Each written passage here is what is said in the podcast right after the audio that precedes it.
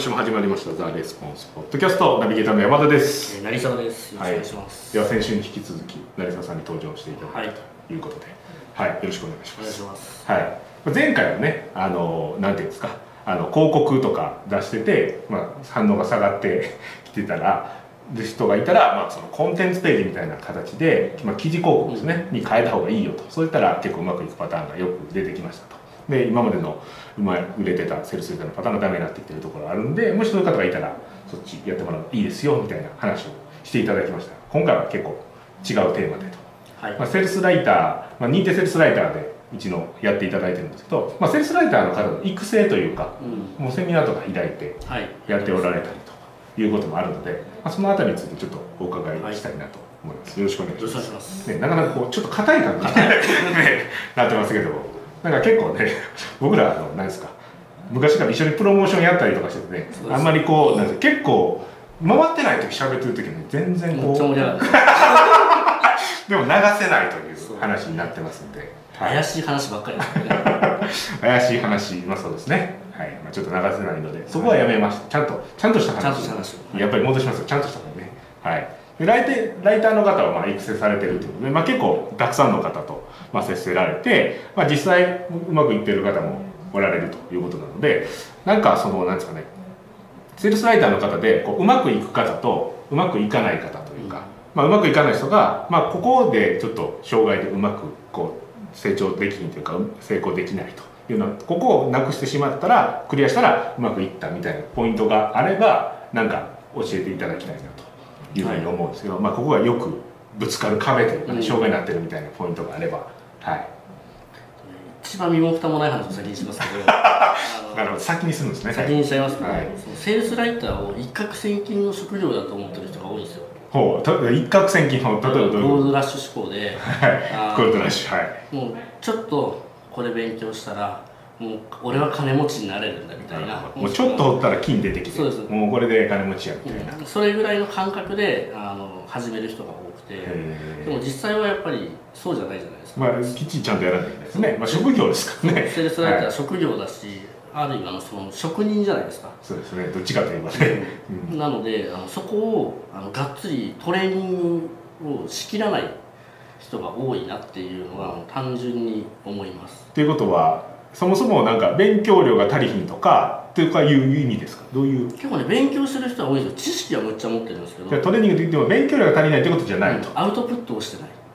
実際に書いたりとかでセールスセンター書いてまあ出したりとか、っていうことはあんまりしてないっていうことですかね。いないですね。結局書かないとうまくならないじゃないですか、まあまあね。うん。理屈だけ知ってても。そうなんですね、例えばヘッドラインのポイントはベネフィットと好奇心と、まあ、ここがやっぱり重要ですねって言ってもじゃあどうやって書くんですかって言われたら、まあ、それはちょっと分かんないですけどねっていうことなんでお金もらえないですからね。なのでそういう状態だと結局書けないっていう自分の心の中で分かってるんでああそのわちょっとこうビビってるというかその理屈は分かってるけど実際やろうとなるとちょっとどうしていいか分からんなっていうことにも気づいてると。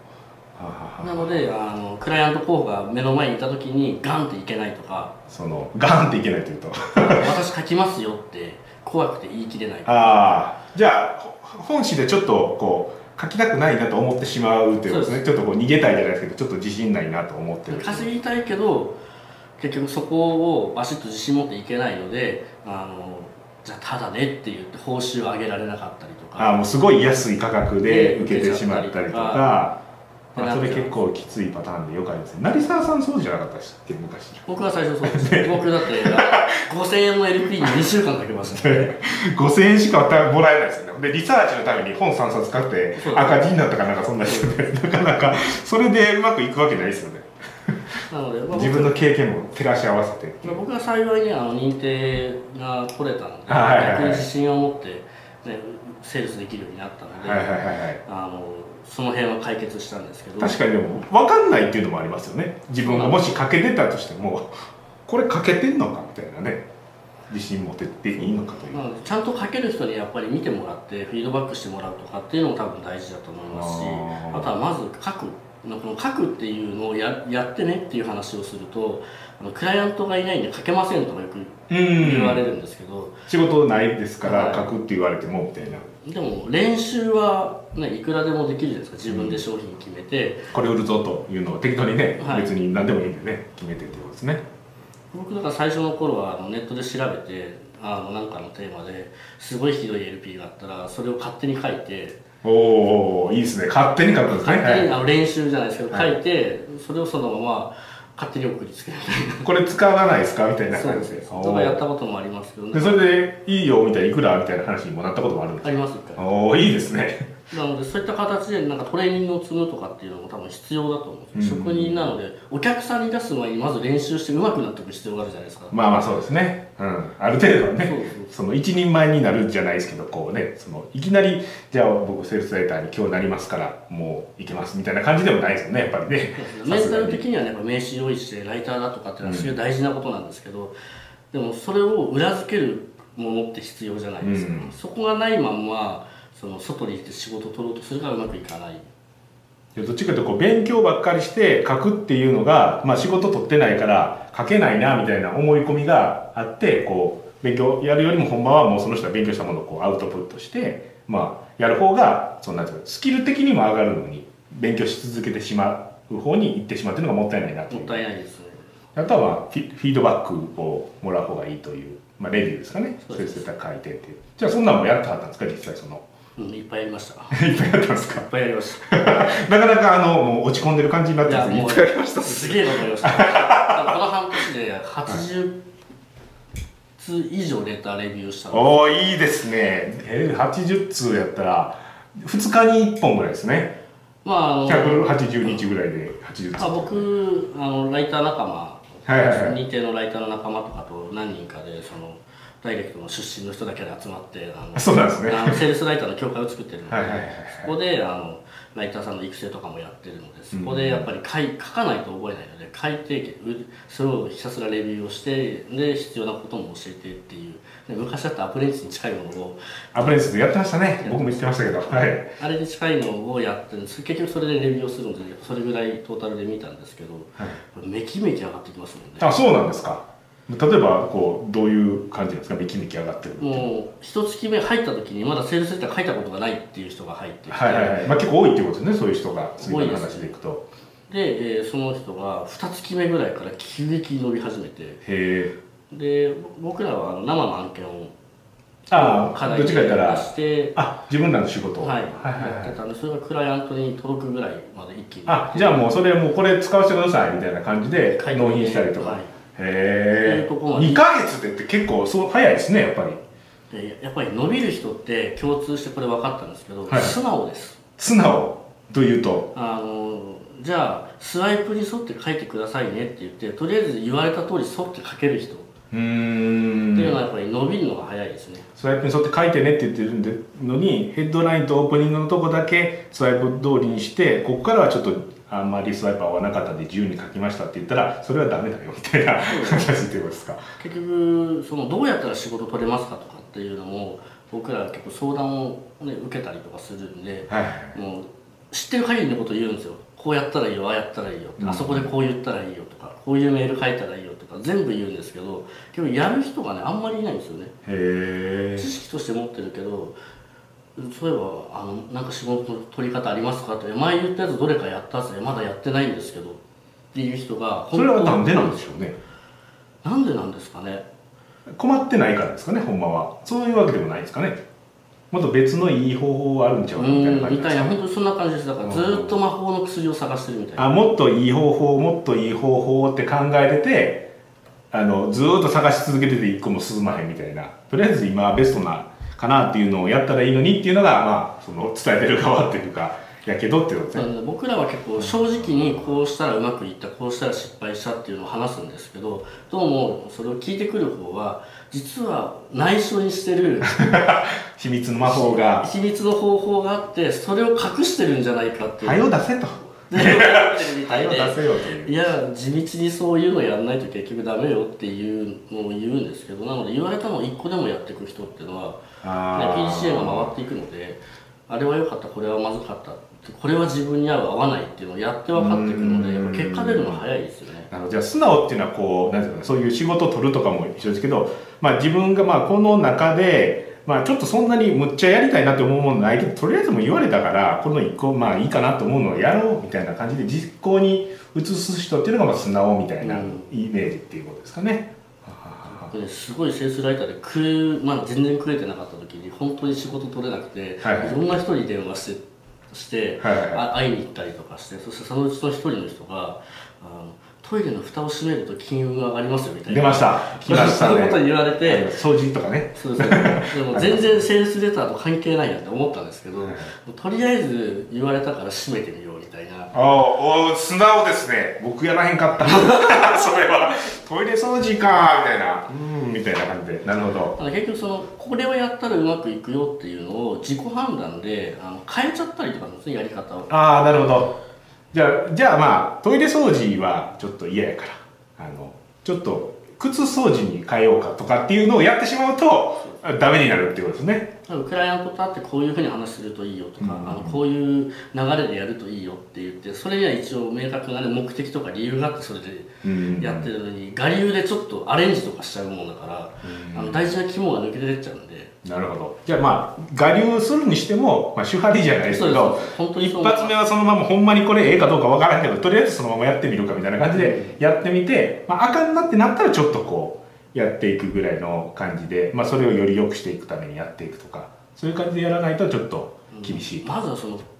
ベースになる部分っていうんですかどこがゼロ地点なのかが分かんないと、うん、そできないじゃないですか。そうか素直っていうのはそれっていうことをなんて実行力があるっていうのと結構言われたことそのままやるっていうだから自分でこの判断でこうアレンジいっぱいして元の原型なくなるような感じじゃなくてもうそのままやるっていうこの2つが結構重要やっていうことですね。かなり重要だと思いますね。なるほど。これセールスライティングの話には聞こえなくなってきましたね。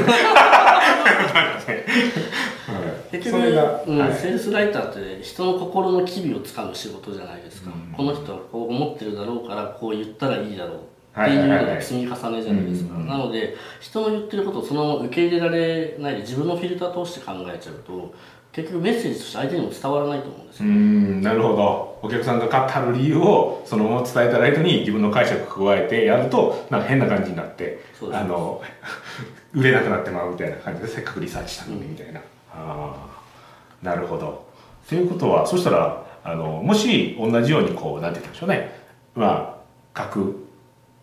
まあ、勉強してるけど、まあ、仕事まだ取ったことないっていう方も多分おられると思うんですけど、まあ、取ったらおられる方はね戻って取ってもらってどんどん仕事こなしてもらったらいい,、と思うんですけどそういう方はどうするのがおすすめですか？とりあえず書いてまあ、練習でもいいからっていう練習で書いてみる。そしてあとは誰かに見てもらう、うん、まあ、あなたは僕にメッセージくれば僕見ますけど。マジでただですかただかどうか要素あなるほど。その後でね。はい。なるほど、それはまあ僕のね、さじ加減ですけど。暇かとかね。気持ちがこうハッピーな気分の時やったらあれやけど機嫌悪かったらちょっとごめんなさいってこともあるかもしれない、まあ、機嫌では話ですけど。そうなんですね、ただあの家の人とかに見てもらったりとかするじゃないですか。ああその例えば嫁さんとか恋人とか、はい、その時はあのやっぱり、ね、評論家になっちゃうんですよね。評論家というと？あの見てる側が、はい、ここはいいと思うけどここはダメだと思うとか。このセールスレターのあの意味も分かってない状態でああだこうだ言われてたまにクライアントでもいるんですよ。全く分かってないのにそこはどうかと思うみたいな。ああなるほど。目的を持って例えばアメージングダイエットのスワイプで最初に「あのもうダメ」ってダメな描写をしたのにあの心が暗くなるからこれは嫌だなみたいな。あなるほどね。ここだけカットしてって言うといやいやそもそもの流れが、ね、そこカットしたらもう戦場セッター全体死にます死にますよとかっていうのをやっぱり勇気を持って説明する必要もありますしでそれができない状態で分かんない状態の人に見てもそのこの表現がとかなる時があるんで僕は結構気をつけるのはそういう知らない人に見てもらう時はあの欲しくなったかどうかとかうん。あの感動したかどうかとか読んでて飽きなかったかどうかとか。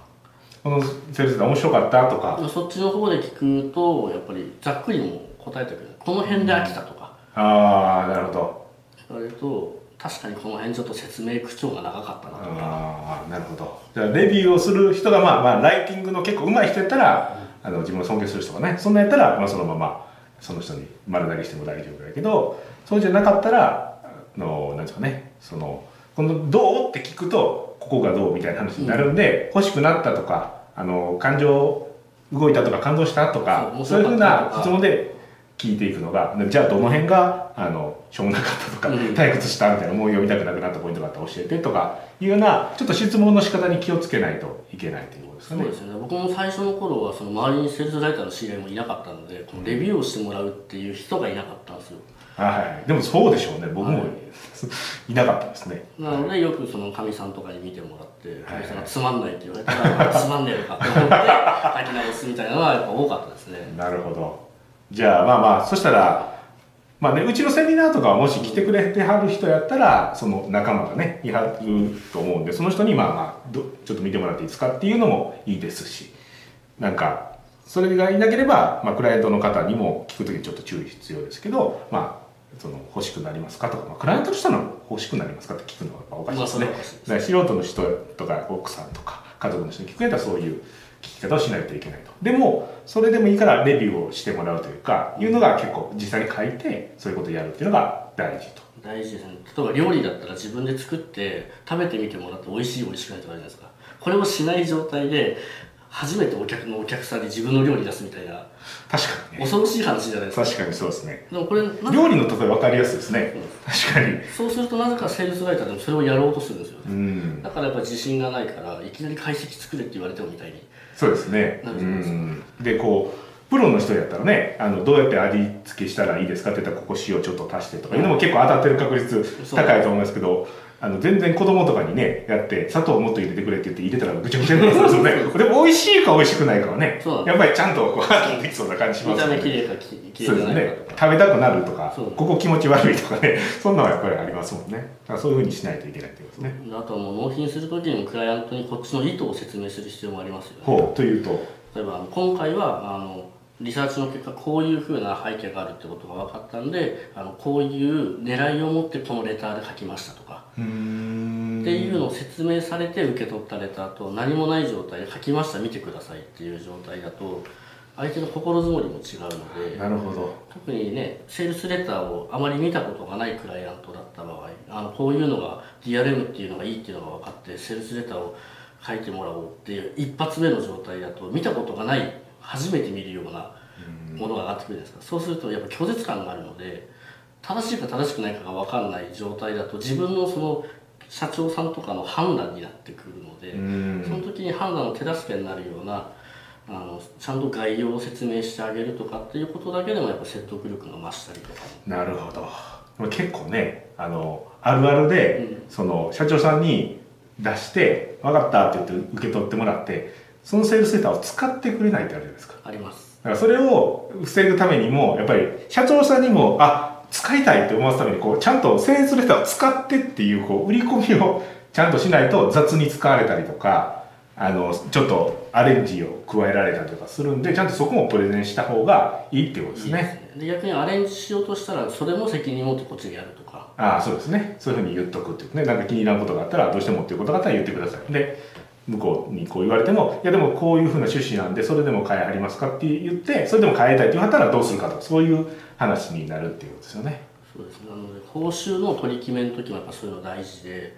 あの本当にリリースするかどうか分かんないけど頼まれる時ってやっぱあるんですよ。ああはいはいはいはいはいなるほど。すぐねもう今今月書いて来月テストとかじゃないんだけど必要だから書いてみたいな多分まあ23か月後にはリリースするんちゃうかなみたいなぐらいのやつだけど書いてって言われると。でその立ち消えになるとかあるんですよその書いて納品したけど金入ってこないみたいな。ってなっちゃうんでそういう場合はちゃんと先払いでもらうとかその先払いでもらう代わりにあの例えばリードのとことかヘッドでは2パターン作りますとか、うんちょっとだけ付加すると。とかあの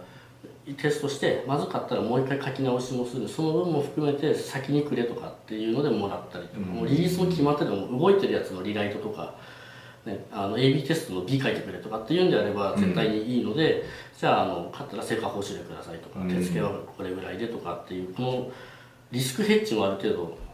交渉でする必要もあるんですけど。なるほどなるほど。じゃないとね3ヶ月ぐらいずーっとやり取りして全部やってデザイナーさんも自分で探してきてとかやったらいや機械中にお願いしてる費用もあるしみたいな話になるわけですね。ちょっとプロモーションなくなったんであのすいませんけどとか言われた時のこの大変さ。なるほど。とかもあるんでね。なのでわけわかんないねトラブルとかも多いんですよ。ほライター。結構個人でやってる人が多いのでやっぱ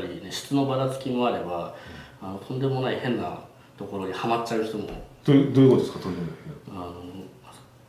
いいクライアントもいればそうでないクライアントもまあいるので、ちょっと言えないぐらい、うん。ちょっとやばいクライアントさんもいてるという。まあ商材自体がっていうのねこれ大丈夫かっていう。これは結構それも結構ありああるあるですよね。あります。あのちょっとこれ売ってくれって言われて商品見たらおこれはちょっとやばくないかみたいな。ありますあります。とんでもないねあの廉廉価版のやつだったりとかもしくはこれは本当に法的に大丈夫だろうみたいなの とかもあるんで多分セールスライターは、ね、自分で自分を守っていかないといけないんで、その辺であのどこまでを自分が責任を持って受けるかっていうそういう倫理観とかも多分大事になってくるのかなと思いますね。ね。まあ、だから商品のことが自分が、まあ、好きにならないというかあこれいい商品やると思わないと、まあ、入れたかけないって言いますけど、まあ、それが一番最高の状態ですけど大好きっていうのが。でもまあもっとあの、まあ、でも生活にちょっと受けるかっていうのがあったとしてもここはもう受けないっていうラインを絶対決めとかんと結構ひひどいことになるっていうことですね。こ。とになります。多分